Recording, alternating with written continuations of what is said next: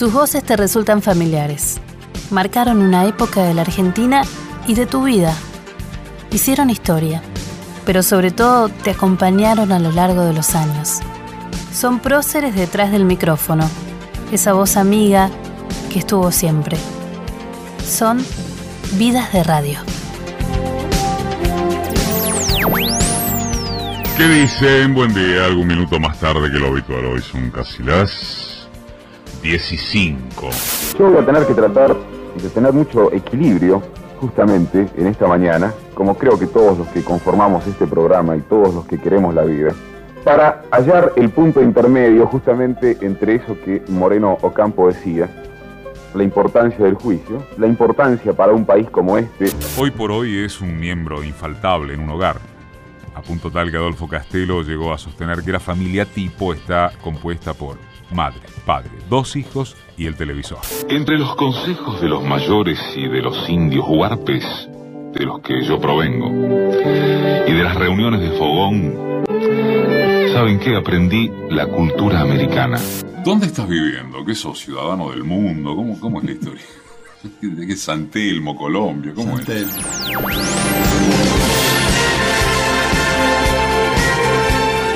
Hola, ¿cómo va todos? Bienvenidos a este Vidas de Radio y hoy con alguien que realmente ya tiene una voz que es casi única, diríamos, porque no hace falta, no haría falta que te dijera su nombre para que supieras quién es el hombre que me visita, que además es periodista de Radio Nacional.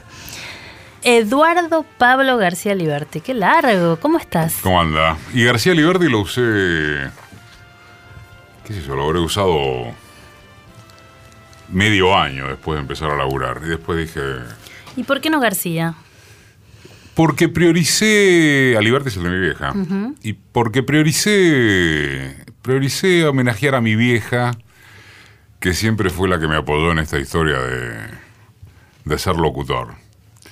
Y no, tampoco me, me resonaba bien el doble apellido. Y me pareció que le daba más hasta personalidad, porque aparte Liberty no es, no es un apellido muy, muy común que digamos. Yo creo que por entonces ya existía el famoso Bazar a Liberty. ¿Y tu mamá? Y mi mamá estaba chocha. Y mi viejo también. En realidad, mi vieja quería que yo fuera médico. Y de hecho, las dos veces que me bocharon en el ISER, la segunda vez acá en este edificio con alguna anécdota desopilante, me condujeron a estudiar medicina un año y medio. Llegué a meter varias materias y de hecho me gusta, pero yo quería ser quería ser conductor de radio, ni siquiera de televisión. La televisión nunca me atrajo. Empecemos por el principio, a ver. Primer recuerdo de ese aparatito de la radio. Con mi abuela los días de semana a la tarde, yo iba al colegio a la mañana en Floresta. Había nacido en sería paternal, pero después ya de muy chiquito nos fuimos a Floresta. Y mi vieja laburaba, bueno, obviamente mi viejo también, y yo estaba virtualmente a cargo de mi abuela, mi abuela materna. ¿Que vivía con ustedes? Que vivía conmigo. Este, y el primer recuerdo es claramente su Hitachi, envuelta en aquellas fundas de cuero, todavía tengo una. Eh, y los radioteatros de Juan Carlos Chiape de la década del 60 a las tanto no me acuerdo si tres o cuatro de la tarde. No, yo no podía creer lo de los personajes que, que salían de ese, de ese aparato. Vos sabés que con la vuelta de los años, una vez vino a Éter a, grabar Migre, radioteatro, con Catalán, que era el, el de los efectos sonoros. Otra que compacto. El tipo te hacía cualquier efecto una, con un instrumental que traía que no se podía, que no se podía creer.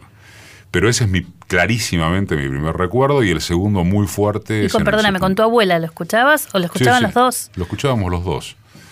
Sinceramente yo a la trama mucha atención no le prestaba. Le prestaba atención a los efectos sonoros y a las voces. Y en línea con eso, ya en el, en el secundario, en el secundario iba a la tarde, al Urquiza en Flores, y eh, ahí lo que me flasheó fue el Fontana Show, y no Fontana, sino María Esther Viñola y Rina Morán, sus locutoras. El ritmo que tenían, la forma de plegarse, y a la noche el negro guerrero. Eh, digamos que esos son los trip eh, es el trípode de, de si me preguntás por dónde empezó por ahí.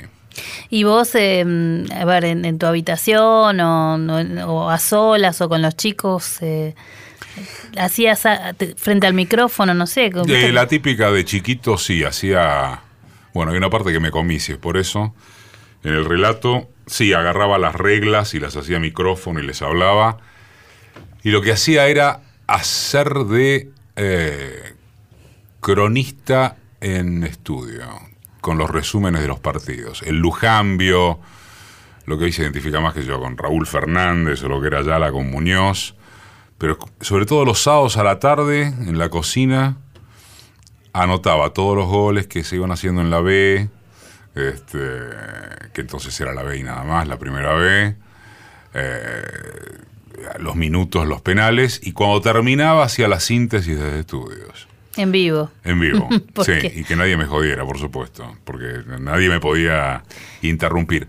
No, y, y sí, también es cierto que en el, en el primario, la conducción de los actos escolares, el darle la entrada a la bandera de ceremonias, este, eso lo, lo- lo hacía yo con una voz que no era la que después gané en la adolescencia, pero tenía una voz potente ya. Eso te decía, ese vozarrón que tenés, esa voz así tan contundente, se te desarrolló en la adolescencia. Adolescencia y después la trabajé cuando estudié locución, entre el 75 y el 77. Yo leía muchísimo en voz alta, siempre leí muchísimo en voz alta, más bien aventuras y ese tipo de cosas, ¿no? Pero siempre leía en voz alta.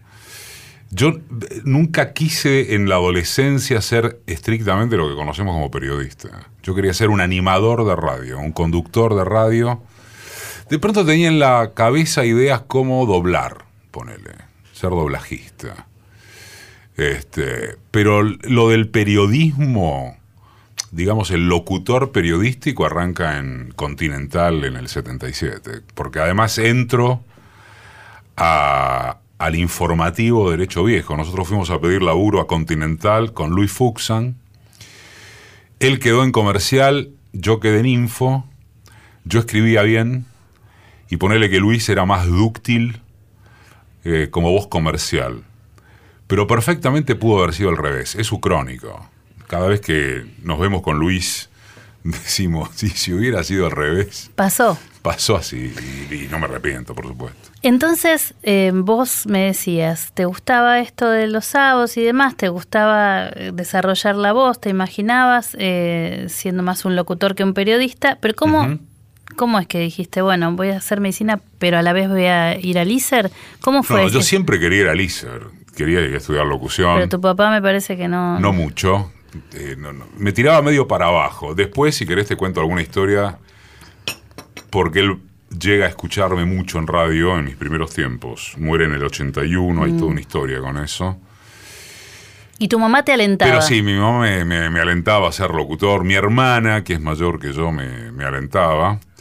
Yo me recibo. Me dijiste que me ibas a contar algo en este Sí, edificio. claro, yo O me sea, recibo. Te lo cuento ya, porque empalmó. Pero, la pero primero charla. te bochaban.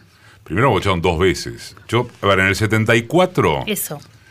Me voy de viaje de fin de curso, del 2 al 12 de enero del, del 74, una experiencia inolvidable. Vuelvo y digo, "Ah", yo entro al, entro al ICE terminó el partido. Y le decía a mi vieja, bueno, de última hago medicina y locución, cosa que yo sabía que no se podía. En marzo del 74 voy a rendir el ingreso al ISER en Radio Municipal, que estaba donde está. Me bocharon, sin explicaciones. Y mirá lo que son las cosas. Ese mismo día era la inscripción en medicina. Yo me acuerdo hasta cómo estaba vestido y demolido. Me fui de Corrientes y, y Uruguay, que derechito, derechito, derechito, a anotarme en medicina. Hice el primer año de medicina, no la pasé tan mal, pero no me terminaba de copar. Dije, bueno, basta, en el 75. O sea, el año siguiente. Seguía cursando medicina. Y en el 75, la prueba de admisión en ISER era acá, donde funcionaba Radio El Mundo, en el estudio del fondo de la planta baja. Que de hecho es el primer edificio, o el primer estudio, mejor dicho, de radio, porque había entrado municipal el año pasado y el año anterior, primer eh, estudio de radio al que entro. Di la prueba y ahí sí nos hicieron una devolución. No voy a dar nombres, pero fue fuerte, con algunas consecuencias ulteriores. Había un famoso locutor que era profesor del ISER, que me dijo que tenía la respiración algo entrecortada. Fue todo lo que me dijo. Que podía ser, qué sé yo. Estábamos todos como en, en media luna, escuchando la devolución de a quién aprobaban y a quién no. Y ese locutor, fama en el ambiente por su carácter muy pesado, es- pocas veces creo que contesto al aire. ¿Qué sé yo? Porque, porque no se dio. Había una piba con una voz. Había leído como los dioses. Y el tipo le dice, la verdad es que tiene una voz preciosa, lástima que sea salteña. No me lo olvido en mi vida. Porque regía lo del... No, no de lo que ahora conocemos como neutro, sino el tema de ingresar sin tonadas, sin regionalismo. Qué desastre. No lo podía creer. Te aclaro que eso fue derogado como estilo, como costumbrística. Ponele que 81, 82. ¿eh? Igual cuesta, ¿eh? No, no, obviamente. que Hoy en y día. sí, viste. Y ahí me fui derrotado otra vez, pero eh, existía COSAL, que es donde empecé a cursar. No volviste a sabés que medicina. no, no me y ponele que hice medio año más. Creo que me bocharon en esplacnología y dije, no, bueno, listo. Pero vos sabés que también a la vuelta de los años estoy muy contento de que haya sido COSAL y no el ISER. Era un lugar menos burocrático, este de los salesianos. Había profes progres. Este, me acuerdo un profesor de filosofía de las comunicaciones, que era un cura tercermundista. Que, y hice una barra de amigos increíble, muy compinches. Conocí a la que fue mi primer mujer. Este, y yo creo que el programa de estudios y los profesores, al fin y al cabo, eran más completos que lo del ISER. Y muy buenos profesores. ¿Sabes qué? Unas excelentes profesoras de fonética idiomática. A mí eso no se me borró nunca más. Es el día de hoy que agradezco por eso, ¿eh? Más allá de, bueno, apropiaciones culturales que vienen después del estudio. Pero es el día de hoy que yo agradezco leer virtualmente de corrido inglés, francés, italiano y alemán gracias a ellas. 77, ¿es cuando te recibiste? Diciembre del 21 de diciembre del 77. ¿Y ahí fuiste a Continental Directo? Y ahí vas a todos lados. En realidad, en el 76, o sea, fin de segundo año, compramos un espacio también acá, cuando esto era Mitre Mundo Antártida, que se llamaba Punto Cero, con la banda que te dije. Íbamos los domingos a la noche, lunes de 0 a 1. Medio que era una práctica de lo que era la profesión. Y después en el 78, pero ahí ya había entrado en ¿Qué hacía? ¿Qué era punto cero? Mm, ¿De Se llamaba? Punto Cero porque empezaba la semana hábil, digamos. ¿Y era periodístico? ¿Ahí te empezaste a meter un poquito Met- o sí, música? Mm. De, de contrabando metíamos lectura de info este, y demás. Eh, sí, metíamos mucha música. Después compramos otro espacio acá.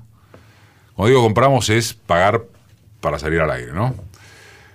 En un programa que se llamaba El Día Más Lindo del Mundo, sábados de 18 a 21. Eso era Mundo, era una radio más importante, 78, Mundial, y ahí sí empecé con problemas. Este, yo elogiaba mucho a Panseri, en contra del Mundial. Yo me acuerdo, Ana, el programa lo hacíamos desde el estudio del pasillo, no desde el estudio del fondo de aquí de Nacional.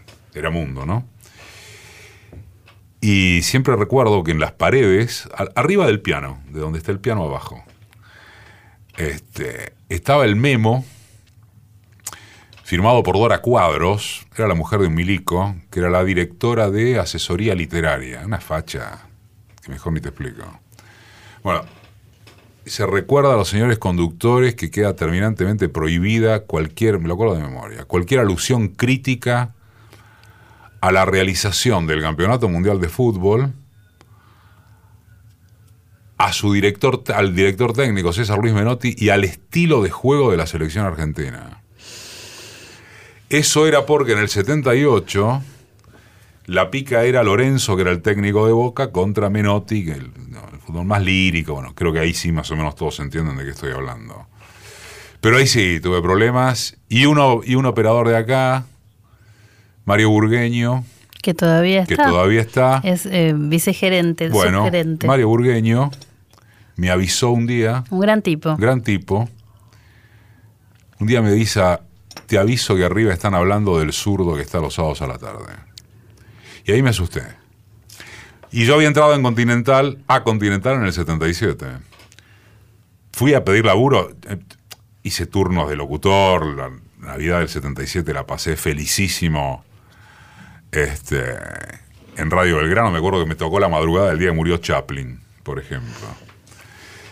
Pero ya estaba en Continental, empecé a pegarla muy bien en Continental, a la madrugada, y fue, fue toda mi etapa de crecimiento. Escribía bien yo, hacía muy bien los boletines, los informativos, y casi que al toque se produjo una vacante. Yo había entrado como suplente, se había jubilado un titular, y me nombraron. Y lo que pasó en Continental es que yo quedé de facto como el conductor del panorama informativo de la mañana, de, de 6 a 7. Y cuando venían para la radio escuchando Magdalena y Uberman, Magdalena y Pedro Sánchez, la gente que hacía dos en la noticia, Juan Carlos de Pablo, que estaba por entonces en el staff de Magdalena, eh, y en algún momento empezaron, a- cuando empezaban a viajar, por ejemplo, en el 78 fue el primer vuelo este, transpolar, me acuerdo. Y pedían, bueno, que se quede Eduardo conduciendo con Uberman si la que viajaba era Magdalena, Magdalena si el que viajaba era Uberman o Pedro Sánchez. Y ahí, bueno, siguió el caminito, ¿no? Plena dictadura. Plena dictadura, difícil, pero bueno, ya lo que hacías era destacarte por tu voz y Sí. por tu fluidez en ese momento. Eh, ¿Cómo fueron los años en, en Continental? ¿Y tu mamá ya te había empezado a escuchar? ¿Tu papá, tu mamá? Sí, sí, sí, mi papá también, mi papá ya estaba muy orgulloso. Eh, y con mi papá hay toda una historia también que a mí, me, si querés, me dolió mucho porque ya estaba orgulloso. Yo le había podido demostrar que eh, en el 80, Es fuerte, ¿no? Te- sí, sí, eh, es fuerte. eh, En el digamos- 80 empiezo a quedarme después de la madrugada, yo seguía, de mi turno era de 0 a 6, seguía de 6 a 12, y encima a la vuelta de mi luna de miel en el 79, yo había hecho un casting para la FMR de Rivadavia, casi ni había FM, la, la- la FM de Rivadavia fue la pionera, y la regenteaba Fernando Bravo.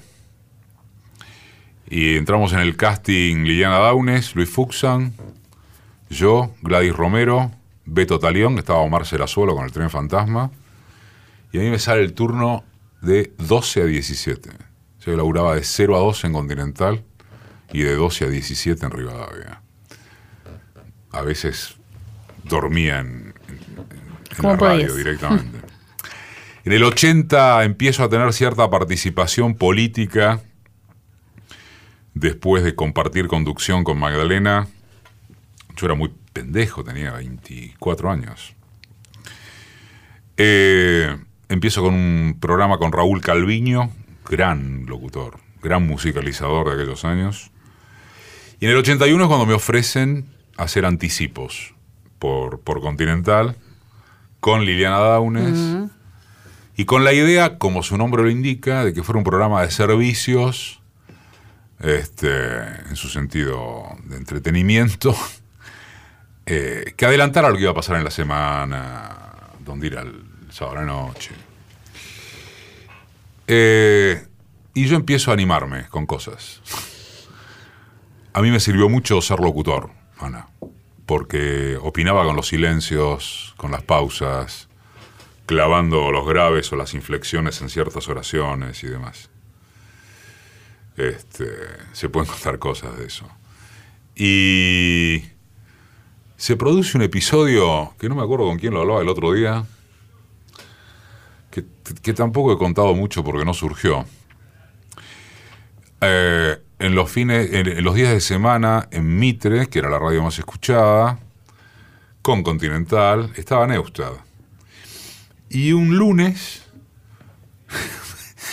Neustad abre el programa hablando de lo bueno que es el pibe que está en Continental los fines de semana. ¿Te imaginas cómo me blanqueó eso?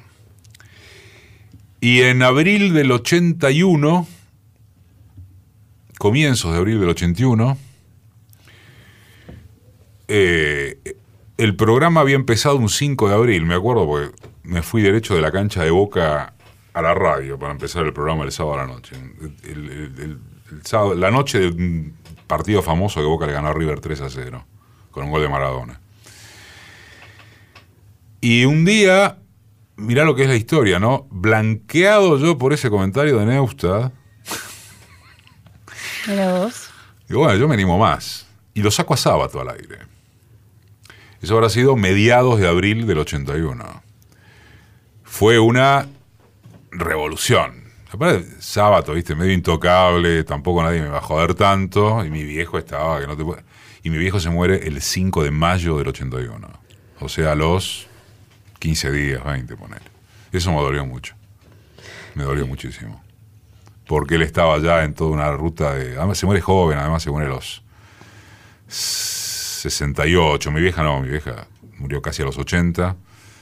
Este, pero, a mí me dolió que mi viejo no, No pudiera. no pudiera seguir escuchándome, ¿no? Y sobre todo, mi viejo era un tipo muy politizado, entonces estaba no solo anonadado con, con conmigo al aire, escuchándome. Era, muy noctámbulo, o sea que encima me escuchaba a la madrugada, ¿entendés?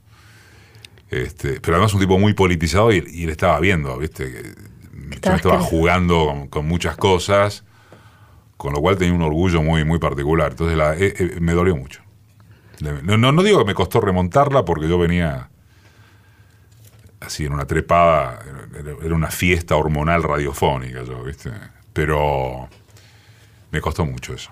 Me, Pero me- qué me bueno que- costó internamente, no, no, no en lo expositivo, ni jamás sentí que, que lo emocional me afectara la voz o la forma de decir. Pero fue jodido. Y él te dijo que te había escuchado, que había estado No, orgulloso. no, no, no lo podía creer. Sacar a Sábato, ¿entendés? tipo que además. este, yo creo que debe haber sido la primera nota que dio cuando él tiene la retranca de en su momento haber apoyado, sido contemplativo con la dictadura. Después te acordás de aquella reunión con Videla del 77, él, eh, Borges, no me acuerdo los otros, los otros tres. O sea, este, prácticamente no, no, no había vuelto a opinar. Personaje muy, muy, muy, muy dostoyevskiano, Sábato, ¿no? Muy, muy, muy, muy depre, muy nihilista, si querés. Este, yo creo que él hace después una revisión obvia de todo eso. De hecho, este, encabeza la CONADEP. Totalmente. Pero aquel, imagínate que ahora, que yo ahora estoy hablando de abril del 81. Estaba, era pesado todavía. ¿Y vos crees que ese reportaje eh, dio a luz a un a Liberty, un Eduardo Liberty más ya con una voz propia? Combativo, No más. sé si más combativo, pero sí hasta ahora eras un locutor que podía decir las cosas. Un locutor periodístico, ponele. Ese reportaje, ponele que dio. Le dio entidad. Porque aparte fue una buena nota. eh, preguntándole yo sobre su visión del país. Bueno, en fin. No fue, Mm. Más- viste, hablar más del- periodista, Claro, locutor no, no fue una nota al sábado literato. Mm. Fue una nota al sábado. Al sábado ciudadano, ponele, qué sé yo, una cosa así.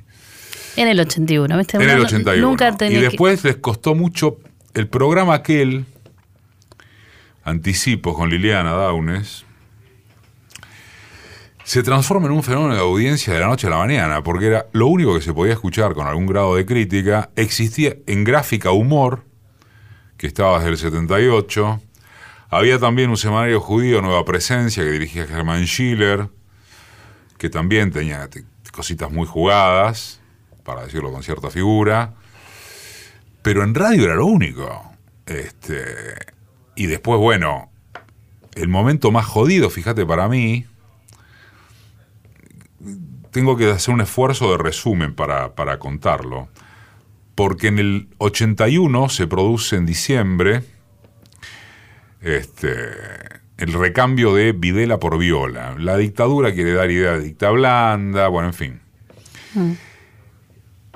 Yo pude laburar en Continental en el 81 con ese nivel de crítica inédito para la, para la época, para el momento.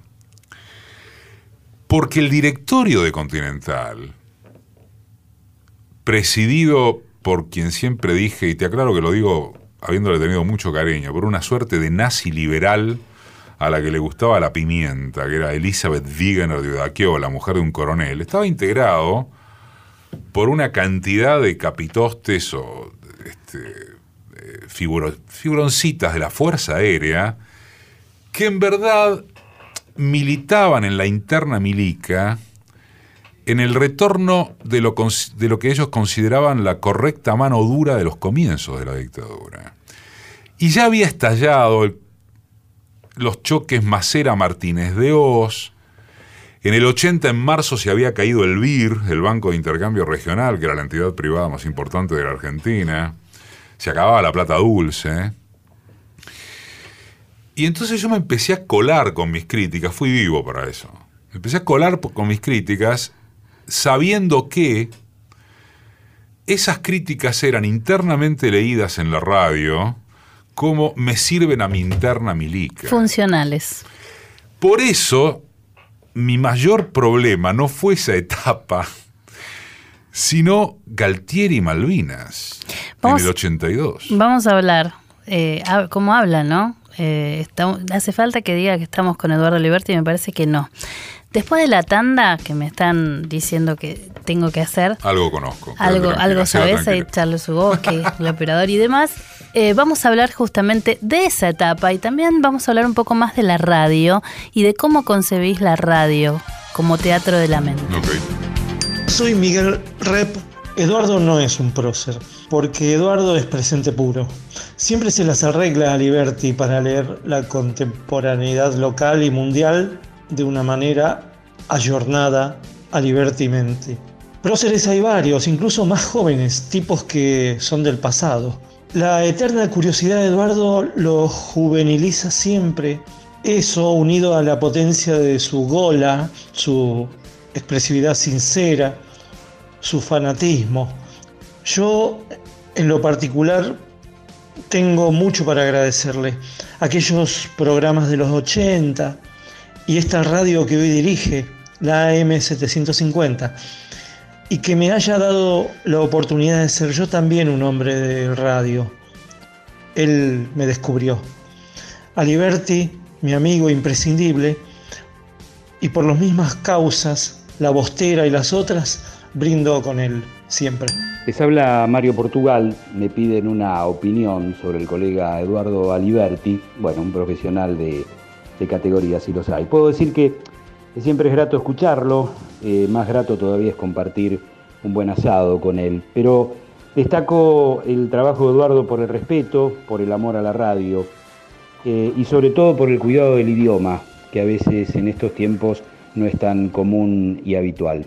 Pero creo que compartimos el amor y la pasión por la radio, por eso mi respeto y mi saludo para Eduardo. Abrazo a todos. Vidas de Radio con Ana Gershenson por Nacional. Es la culminación de una batalla histórica. Vidas de radio. En la radio de todos. Tocando la superficie de la luna en ese momento.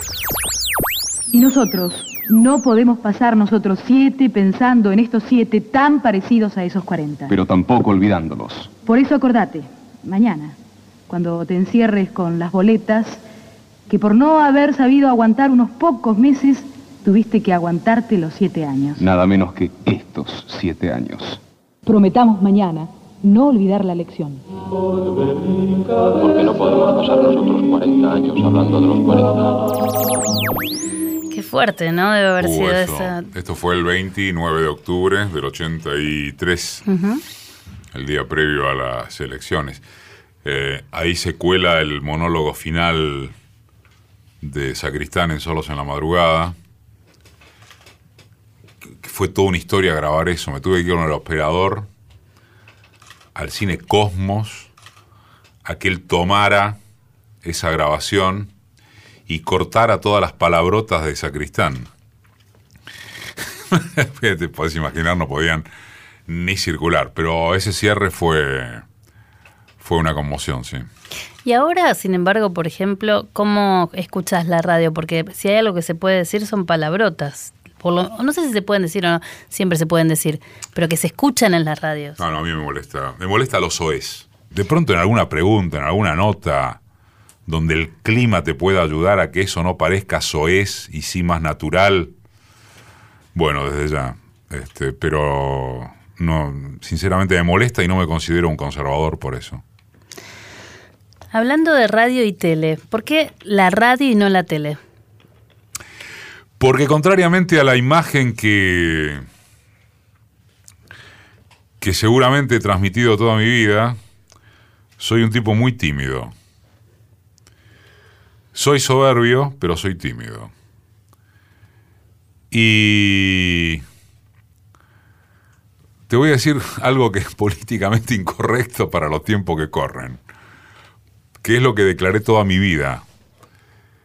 Eh, y algunos se van a enojar, o alguna, no sé. Pero bueno, eh, creo que van a entender la figura. Yo siempre dije, la radio es, fue y será mi novia. Mi mujer, mi amante. Y la tele es una trola con la que me gusta acostarme de vez en cuando. Así. Sí, así. Hablando de la radio, esto que decías, digo, porque hay mucha gente que por ahí está escuchando y dice, bueno, me encanta Eduardo, me gustaría hacer lo mismo. No sé si estará los sábados anotando los jugadores, pero algo parecido. Hoy hay otras posibilidades Sí, también de grabarte, de mandar demos. Muy rápido pasó todo esto, ¿no? Sí, demasiado. Yo no lo esperaba tan rápido. Y estoy Eh. yo mismo sorprendido. Bueno, empieza a haber una... Yo no creo que sea un fenómeno.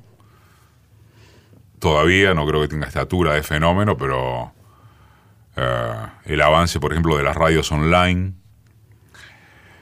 eh, la cosa de Radio Cut, en cuanto a podés escucharlo cuando quieras y con el recorte que quieras.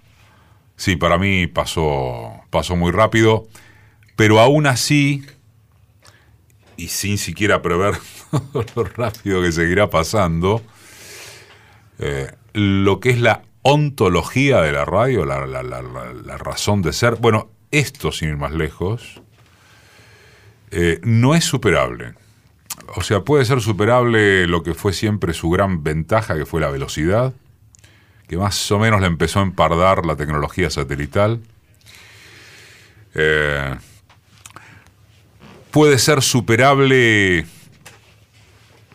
el, eh, teatro de la mente en lo que tiene que ver con que hay una camarita, te filman, cuando podés lo ves, pero eso es generalmente después, no en el momento.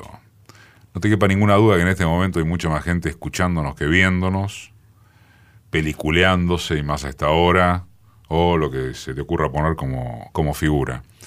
Acompañando, ¿no? Me parece que esa es la sí, radio. sí, no, no, no, porque eh, varía el dispositivo de escucha. Este, digo, lo, lo escuchas por aplicación, por celu, Por la web. por la web ni hablar, bueno, por la web centralmente. Yo no te aviso, no, no, no puedo. ¿Cómo escuchas radio? No, por portátil. ¿Qué tenés? Pero porque nunca jamás puedo escuchar algo por auriculares, no me gusta.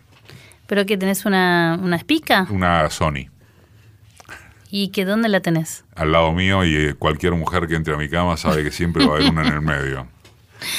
Mira vos. No necesito pegarme la, la radio al oído, a la almohada. ¿Cuando dormís? Sí, no me puedo dormir sin la radio. Aparte yo tengo una particular manía con escuchar radio a la madrugada. Soy un madrugadólogo. Entonces, Tengo ¿te dormís toque. todas las noches con, acompañado Sí, solo? jamás con la tele. Jamás con la tele. La apago la tele cuando tengo sueño, pero inmediatamente voy a la mesita de luz y enciendo la radio. Desayunás y, te la llevas. mucho. Ajá. Sobre todo a la madrugada, te puedo decir de corrido que hay en cada radio. Y te aclaro otra cosa. Me puedo quedar 15 minutos escuchando a un pastor. Porque a veces me atrae cómo relatan. Bueno. Hablando de relatan, vos siempre marcás esto de los silencios. Sí. Em, los silencios también hablan en la radio. Sí, vos, vos sos como el cultor de ese estilo. ¿Cómo te definirías? ¿Un poquito por ahí? Em, si me tengo que definir por la positiva, soy un gran lector de cualquier cosa. Mucho mejor que, que un improvisador, por ejemplo.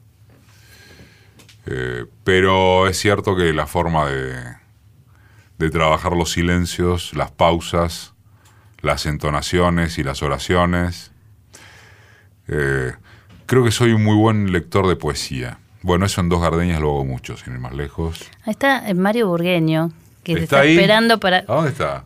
para saludar. Eh, Acabo de contar. Casi, casi mi que Salvador. Llegó mi Salvador Mario del Burgueño 78. es el subgerente de- operativo de la radio, conocido por todos ahora, Mario. ¿Cómo estás? Nos contó que le salvaste un poco la vida, poquito. 78. El zurdo que está acá arriba. ¿Te acordás que me dijiste un sábado a la tarde? Éramos este, Tan joven. tan jóvenes. Empezábamos este, recién recibidos este, en un programa muy lindo que nos tocó hacer juntos los sábados. El a día más tarde. lindo del mundo. El día más lindo del mundo. Y nada, bueno, habíamos generado una, una amistad que, que pasaba de la frontera de estar uno de un lado y el otro del otro, Ujú. A lo cual todavía nos sigue siendo placentero, porque también tenemos otras. Cuando fuiste a presentar tu película En Jujuy. en Jujuy. Este, le operé desde la radio de Jujuy para otra radio y cuando preguntó y dijo Mario Burgueño, alguien dijo que es un homónimo, no el auténtico. Totalmente. Nadie entendía que yo estaba haciendo en Jujuy. Pero bueno, nada, las notas de ustedes, disculpen. No, gracias. qué lindo que de pasaste porque justamente te habíamos Acabo de nombrado. hablar. de Sí, vos. sí, escuché el audio. Mira, me sorprendió, pero no me sorprende porque no esperaba menos de Mario Burgueño. Gracias. No, gracias a vos por pasar, ¿viste? Sabía que estabas Estaba y te vino, te vino a ver. Eh, Lo de los silencios. Ah, no, bueno, te, te comentaba lo de, la, lo de la poesía, que además me sirve mucho como docente. A mí me fascina la docencia de locución. por eso Por ejemplo, saber enseñarle a los pibes que lo último que tienen que hacer con una poesía es rimar, me fascina. ¿Perdón? ¿Eso? ¿Cómo? Es lo, que mejor que puedes hacer para transmitir la idea de una narración natural Mm. es que tomes una poesía de cualquier tipo y que la hagan sin tener que rimar. Entonces, por ejemplo, así, agarra una canción, te dije una poesía. Yo viví el oso, ¿querés? Yo viví A en el bosque muy contento, caminaba, caminaba sin cesar, las mañanas y las tardes eran mías, por las noches me tiraba a descansar. Bueno, eso es lo que haría cualquiera. Lo que no debe hacer cualquiera es decir, yo viví en el bosque, muy contento. Caminaba, caminaba sin cesar, las mañanas y las tardes eran mías, por la noche me tiraba a descansar. Pero ese es el sentido de cómo leer una canción, una poesía. Cuando logras eso, es cuando logras la naturalidad. Está muy bueno ¿eh? para el que lo esté escuchando. Te digo que seguramente va a haber más de uno empezando a tratar de, de decirlo de esa manera, sin rimar. Lo voy a hacer cuando salga de acá, te digo, con alguna que otra canción de, Hacelo con de cualquier, con cualquier canción o hacelo con cualquier afiche publicitario que veas. A ver, ¿cómo hago esto? ¿Cómo leo esto? Lo puedes hacer con tu voz interna, por supuesto. No, no, no vayas en el decís que no da, taxi, no da como- Haciéndolo en voz alta, si querés, Pero si sí. vos- Pero ¿cómo lo hago de manera tal de que el dictat de la voz no me conduzca a rimar? De- bueno, si vos le podés hablar a la radio a la madrugada, ¿por qué yo no voy a poder hacerlo en el taxi? absolutamente. Perdóname. ¿Y, ¿Y qué escuchás ahora? ¿Qué estás escuchando? Todo, escucho. ¿Escuchás todo? Sí, esta radio incluso, más allá de diferencias ideológicas, me enojo con cosas de esta radio, Y le hablas. elogio, sí, claro. A veces me encuentro diciendo, Lechman, para de hablar, no la pelota, hablando 15 minutos de corrido, y A a, veces, veces, pero- digo, qué bien provocaste con esto. A veces le digo yo también, ¿eh? Sí, sí, yo cuando lo veo, lo, cuando lo veo le digo, ¿no? este. No, no, no puedo decir que escucho algo en particular porque, me- bueno, sí, eh, casi, casi no, eh, escucho muy poca FM. Eso te iba a decir, AM/FM, No, porque algunos AM, dicen... No, no, AM no. Te- No, no por la cosa de que más de algunos, incluso de mis equipos de laburo, hay alguno que te dice, yo necesito sentir el ruido de la M. No, no, no es mi, no es mi caso. Este, en la FM me cuesta muchísimo, salvo algunas FM de nicho, Mm. este, como puede ser, bueno, eh, Nacional Rock, para el caso de esta casa, eh, o las FM de música clásica que me gustan mucho. Eh, la verdad es que no puedo encontrar otra cosa que tonterías, este, chistes ridículos y, y el esquema este de gente que puede estar comiendo un asado y transmite radio, no sé, digo. No, no me gusta el FM. Y ves que la FM eh, sigue... Atrasa. Atrasa. Sí, eso, sí. eso En es. cambio, la M, para mi gusto. Para vos es al revés, o sea, la que atrasa Sí, es la para mí FM. la que atrasa es la FM. En cambio, la M de 10 años esta parte incorporó algo, no toda la M, pero en general se ha incorporado una lógica de las artísticas del FM, Sí, los separadores, este, se modernizó. Claro, no es solo hablada, es esencialmente hablada. Los separadores, los efectos, etcétera. A veces la, la joroba demasiado el hecho de que van las tandas muy de corrido. Y entonces te quiebra el clima. Pero para mi gusto, la M, la hablada M, ha incorporado elementos de la artística del continente que le han enriquecido su contenido, mientras que yo no siento que el continente de la FM haya sido enriquecido por contenidos. De todas maneras, ¿cómo cuesta que, que la escuchen a la M los chicos, no? Como ya los pibes no escuchan radio. Sub 25, ya prácticamente nadie escucha radio, escucha mucho podcast, escuchan a los que escuchan por otra aplicación, escuchan esencialmente para entretenerse. Eh, esto, por otra parte, lo veo en la propia gente interesada en estudiar comunicación que concurre a Ether. Yo sigo siendo el, el jefe del taller de radio de la UBA. ¿Y qué ves? Esto. ¿Pero qué, cómo van a terminar escuchando? ¿Cómo, ¿En qué se convierte la radio para ellos? No, eh, manejan básicamente mucha. Si te referís al, al consumo informativo, es básicamente medios, por supuesto, medios digitales, eh, mucho podcast. eh, y sí, todavía, estamos hablando de franja clase media, de pibes, eh, todavía mucha radio en el auto. Ahí es donde más Eso sí lo noto. Eso sí lo noto. Y primera Tenés mañana algunos programas, este, Pero, pero, tenés, ahí tenés que tener auto.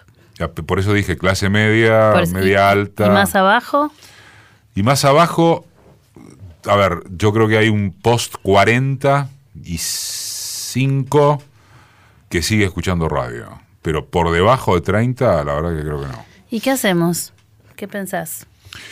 Eh, creo que va a haber un... Primero, creo que la radio es inmortal desde el punto de vista de lo que te decía antes, que es su ontología. Ontología. ¿Sabes qué me imagino yo? Que la radio va a crecer y mantenerse on demand, tipo Spotify, pero enriquecida artísticamente. Del mismo modo que vos trabajás, bueno, no, creo que sea el caso nuestro, pero digo, uno, uno escucha Spotify, o los pibes escuchan Spotify, o la gente escucha Spotify. ¿Y qué pasa si pensás? Hay algunas experiencias con esto, ¿eh? una británica, otra noruega. ¿Qué pasa si escuchás piezas artísticas y programas seleccionados tipo Spotify? Bueno, me imagino una cosa por el estilo. Algo como los podcasts, pero más eh, en más una armado y en una plataforma. Me presumo que debería imaginarme eso. De todas maneras, Igual, che, quiero decir una cosa. Yo veo, quiero decir esta cosa sobre esto. Yo veo mucha gente preocupada por eh, los pibes no escuchan radio. mm, Los sub-25 no escuchan radio. Bueno, no son este, la única masa humana que ha subsistido en este planeta, los pibes de menos 20. O sea, tenés pila de gente por arriba de 25 con intereses que tienen que ver con sí querer escuchar a alguien que te hable bien, que te diga bien, que te lea bien. Digo, me parece que esa exclusivización del interés, del análisis, perdón, puesto solo en los sub-25, es medio narcisa, ¿viste? O sea, bueno, solo nos importa, solo me importan, solo programo para los sub-25 en otros medios, como si por otra parte en el post-25 no tuviera gente que consume, gente que eh, tiene, hasta si querés, otro tipo de formación cultural. Cada vez que me dicen, bueno, pero los pibes no escuchan, hay que ir a conquistar a los pibes, qué sé yo, los pibes no escuchan radio, no es que no escuchan la mañana de AM o tal otra cosa. Ni miran tele. Ni miran tele, bueno, ni hablar. Ni hablar. Me parece que en ese sentido la radio supo reimaginarse y reinventarse. Por eso te decía que creo que el futuro puede ser eso. Se reinventó en los 60 con la masificación de la tele y le contestó con el transistor y la velocidad del informativo. Siempre se ha reinventado. Va a cumplir 100 años, recordemos. Te digo que incluso las AM, para un país tan grande como este, lo veo difícil. Vos hay un montón de lugares en donde estás. Eh, por supuesto. Y no- lo único que tenés es una radio. Ni siquiera tenés señal de celular todavía en Argentina y en muchos lugares. Y, y cómo funcionan los celulares además acá. Sí, sí, estoy re de acuerdo. Con lo cual me parece que tenemos lar- podemos decir que No puede, tengo la más puede haber duda. larga vida No tengo la más mínima duda. a la radio. Hablando, si vos tuvieras que, siempre hago esta misma pregunta al entrevistado, ¿qué es la radio para vos en tu vida? Eh, es mi forma de ser. Porque todo lo que tiene que ver con el uso que yo le doy al micrófono se relaciona con las cosas con las que me ha ido bien y con las que me he sentido muy cómodo. Seducir, el sexo, este, afirmar conceptos políticos a través del cómo digo, soy yo. Y siempre lo vehiculicé por acá. Eh, quizás demasiado ampulosamente, alguna vez me definí como una radio con forma humana. ¿Te sentís así Sí. Desde siempre o desde que empezaste a, a No, desde siempre. Sí, desde siempre. ¿Te imaginas haciendo radio siempre? Sí, sí, absolutamente. Absolutamente. Lo que sea. Sí, bueno, por ejemplo, el hecho de combinar mi actividad de locutor periodista político, querés llamarle, con un programa como Dos Gardeñas acá, Dos, Dos Gardeñas como placer, eh, como cosa lúdica, digamos, ya va por el programa 698. Eh, además de que sinceramente creo que es un gran programa, para mí es quizás el máximo placer en el momento de hacerlo. Eh, yo gozo con una entrevista que puedo hacer, gozo con momentos como este, eh, pero siempre siento que tengo una responsabilidad porque el peso de las cosas estas la carga la política, ¿entendés? No chingarle a los conceptos, ser coherente. En cambio, yo en un programa como Dos Gardenias, este, estoy regalado a mí mismo. A ver. Hola, Hola, Roberto, mi estimado Eduardito. ¿cómo andás? Y acá estamos, mi viejo, bien. ¿Estás bien. Y luchando, viste, con esta... Hoy Dos Gardenias tiene un formato especial. Es el más especial de todos los programas. Es una nota exclusiva, como se dice en la jerga, que es lugar común, pero está bien, con uno de los más grandes ídolos populares de la Argentina. No solo de la canción, uno de los más grandes ídolos populares a secas. Es un viejo sueño este que sigue, del periodista Liberty. Lo quiero compartir con ustedes. Toda la hora es Sandro. Qué lindo, ¿no? Uh, sí. Tiene, tiene una historia esta nota porque vos sabés que Sandro te llamaba a él. Sí. Y escuchaba mucha radio. Oh, un fanático de la radio. También un noctámbulo, un insomne. Este, hay una anécdota famosa con esta nota, que la grabamos en Éter, y bueno, Nora Lafón siempre fue su, su jefa de prensa. y habíamos quedado un día a las 4 de la tarde, ponele. Y, este, y a las 4 de la tarde dijo, no, va a llamar él, vos no lo podías llamar. Este, y 4, ponerle 4 y 5, 4 y 10, no llamaba. Y en un momento llama la, la, la recepcionista de abajo y dice, me dice por un, por un interno, acá hay un, no dijo un idiota, acá hay un idiota que dice que es Sandro, que dice que llama para una nota con la Liberty. Le digo, pedazo, No. es Sandro. Se había La parado. tuve que llamar a... Bueno, ¿qué sabía? La tuve que volver a llamar a Nora para que lo volviera a llamar a Sandro para decirle que, bueno, la piba de abajo no estaba avisada. Y dio esta nota que fue una gran nota. Me acuerdo que después la desgrabé para página y descubrí cosas de Sandro. Yo siempre fui fana de Sandro, claro. Este, desde muy chiquito. Y, y contó cosas en esta nota del tipo de, por ejemplo, sus contactos con las embajadas para que le mandaran eh, la- las últimas novedades musicales de cada país. No, un tipo mucho menos grasa, mucho más culto, mucho más abierto que esa imagen que por suerte, creo yo, quedó revertida en los últimos años del, del, del, del Sandro Mersa, ¿viste? Mucho, nada que, ver, nada que ver con eso. Un melómano. ¿Escribís eh, esto que, que escuchamos recién? ¿Qué haces para, para hacer una apertura de esa manera? ¿Lo escribís? Ayuda de memoria. Haces una ayuda de memoria. Sí, con palabras clave. ¿Qué tiene que tener un buen programa de radio para vos? Lo primero que tiene que lograr es encontrar sus tempos. Eso es lo más complicado de todo, sin caer en el aburguesamiento. Pero si un programa no tiene tempos, en el sentido de cómo va regulando la charla, la música, el largo de las entrevistas y la sorpresa, no existe. Eh, La administración, un programa de radio tiene que tener la administración de la sorpresa. Una cosa así. La radio acompaña, entretiene, informa. ¿Cómo te imaginas del otro lado que te perciben todo eso que sos vos? Seduce. Siempre la seducción. Sí. Para vos, el clima y la seducción Sí. tienen que ver con la radio. Bueno, y ese fue en su momento uno de mis... No esto en particular, Mm. pero como efecto de esto, uno de mis enojos cuando... eh, cuando el posteriori de la ley de servicios de comunicación audiovisual, que por supuesto apoyé y apoyo, fue eh, no haber expandido la capacitación a los actores de los nuevos medios a que propendía.